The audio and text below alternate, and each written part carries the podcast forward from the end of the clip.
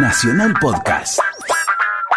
El problema más importante de entender lo que está pasando con este nuevo informe del Consorcio Internacional de Periodistas de Investigación no es solamente si Luis Toto Caputo eh, tiene incompatibilidad con la función pública y eventualmente comete algunos delitos por haber sido cofundador de Noctua, una empresa mm, vinculada al negocio financiero opaco, junto a Martín Guyot.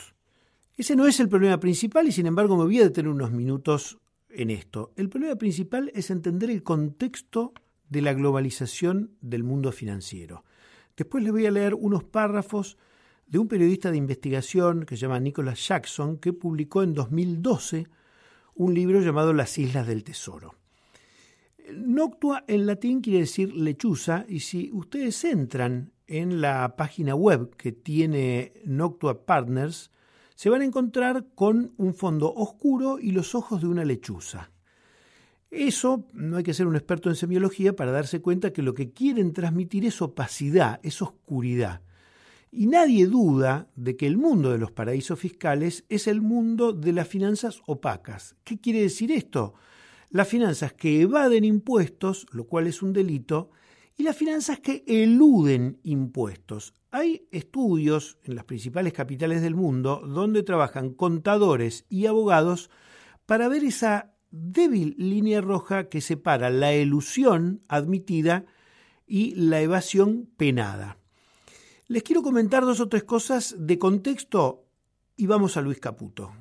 En esta, en esta nueva andanada de 13 millones de documentos conocidos el día entre el domingo y el lunes, a través de 150 periódicos de primera línea del mundo, se supo no solamente que algunos funcionarios latinoamericanos están involucrados en eh, finanzas opacas, sino también la mismísima reina Isabel II de Gran Bretaña.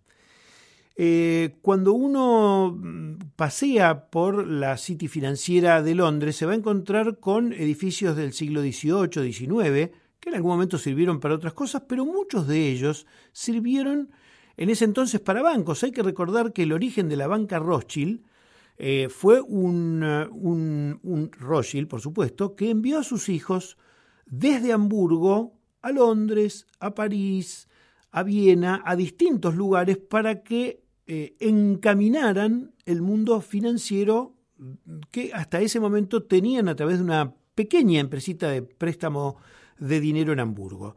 La City de Londres, que tiene tres centurias por lo menos de funcionamiento, es considerada por Nicholas Jackson el principal refugio fiscal. Está mal traducido paraíso fiscal. Tax heaven es no heaven, eh, es refugio. Heaven es refugio. Heaven es cielo, paraíso.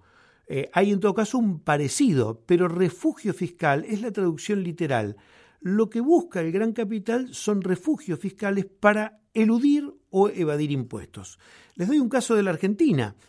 Eh, una de las firmas más importantes de la Argentina, la que probablemente tenga la cotización más antigua en la Bolsa de Nueva York, es el grupo Techin de la familia Roca. Hasta 2011 y durante muchísimos años, la sede de Techin estaba en la isla de Curazao. La isla de Curazao es una ex colonia holandesa convertida, por supuesto, en refugio fiscal. ¿Dónde se mudó eh, el domicilio fiscal del grupo Techin Internacional? Se mudó a Luxemburgo. Eh, Luxemburgo, que es un pequeño principado, eh, es también en el continente europeo un paraíso fiscal. Si ustedes se preguntan quién es el presidente de la Unión Europea desde hace tres años, se van a encontrar con un nombre de alguien de Luxemburgo, Jean-Claude Juncker. Juncker. Eh, el señor Jean-Claude fue primero ministro de Finanzas de Luxemburgo y después primer ministro de Luxemburgo. De ahí pegó el salto a la Unión Europea. Todas las denuncias que se hicieron en los dos últimos años a través del consorcio de periodistas de investigación indica que Jean-Claude Juncker es parte del entramado de políticos, banqueros, estudios de abogados y contables y tiene muchas denuncias por haber colaborado con grandes multinacionales en Luxemburgo. Eh, les leo lo de, lo de Nicholas Jackson y después retomamos a Luis Caputo, Luis Toto Caputo, que en este momento, siendo ministro de Mauricio Macri, está en la mira, pero en la mira periodística, no judicial. Nadie se va a imaginar que a Luis Toto Caputo lo van a ir a buscar a su casa, lo van a detener sin pantuflas y en jogging y lo van a llevar a Marcos Paz. ¿eh? Eh, eso no va a suceder. Eh, y en buena hora que no suceda, en buena hora que la gente tenga que dar explicaciones ante la justicia, pero sin arrebatos que lo único que buscan es generar un clima de odio y de violencia y no de esclarecer esta parte opaca. Luis Toto Caputo, como les decía, fue fundador de Noctua. Desde que asumió como secretario de Finanzas dejó su lugar. Él dice, yo fui proveedor de Noctua. Él dice, yo fui proveedor de Noctua, no fui cofundador. Enseguida volvemos y les voy a leer un cable de la agencia Reuters donde dice claramente quién es Luis Toto Caputo en relación a esta entidad financiera llamada Noctua. Eh, unos párrafos de Nicholas Jackson, Las Islas del Tesoro, y volvemos a Luis Toto Caputo. El mundo extraterritorial nos rodea por todas partes. Más de la mitad del comercio internacional pasa, al menos en los papeles, por los paraísos fiscales.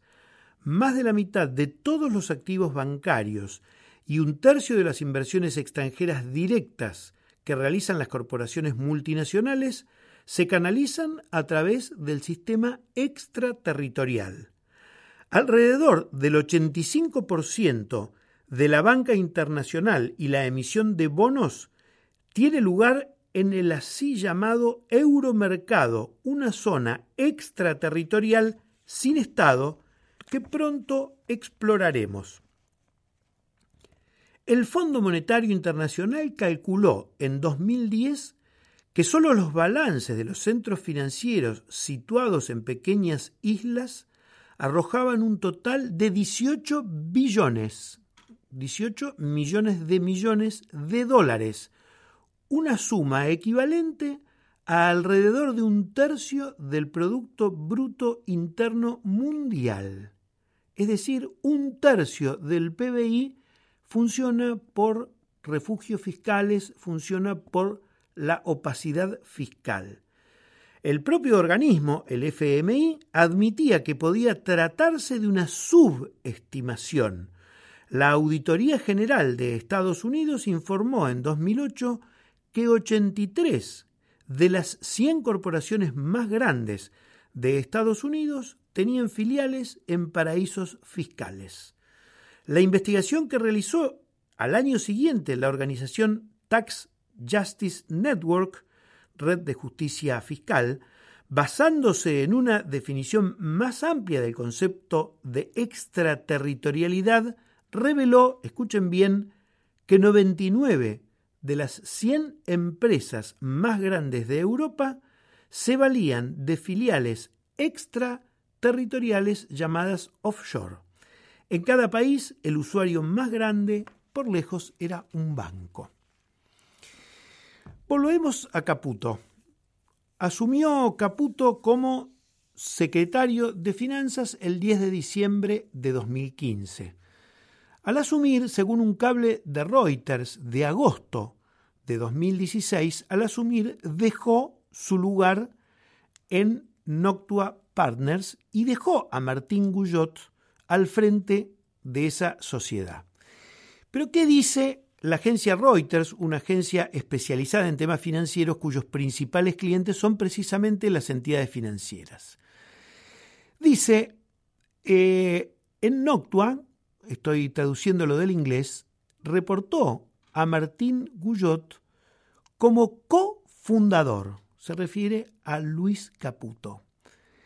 Luis Caputo, un antiguo Deutsche Bank que durante 20 años reportó en ese banco. Es decir, Luis Caputo hizo su carrera en el mundo bancario legal, que como escuchábamos recién a Nicholas Jackson, son los principales solucionadores de la elusión y la evasión fiscal de 99 de las 100 multinacionales más grandes de Europa, el Deutsche Bank, de origen alemán, albergó durante 20 años a Luis Toto Caputo.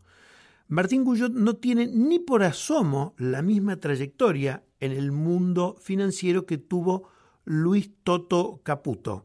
¿Qué dice Caputo? Yo fui proveedor de Noctua. ¿Qué dice la agencia Reuters? Luis Toto Caputo fue cofundador de Noctua Partners. Partners quiere decir socios. ¿Quiénes eran los socios en esta empresa de la lechuza? Uyot y Caputo.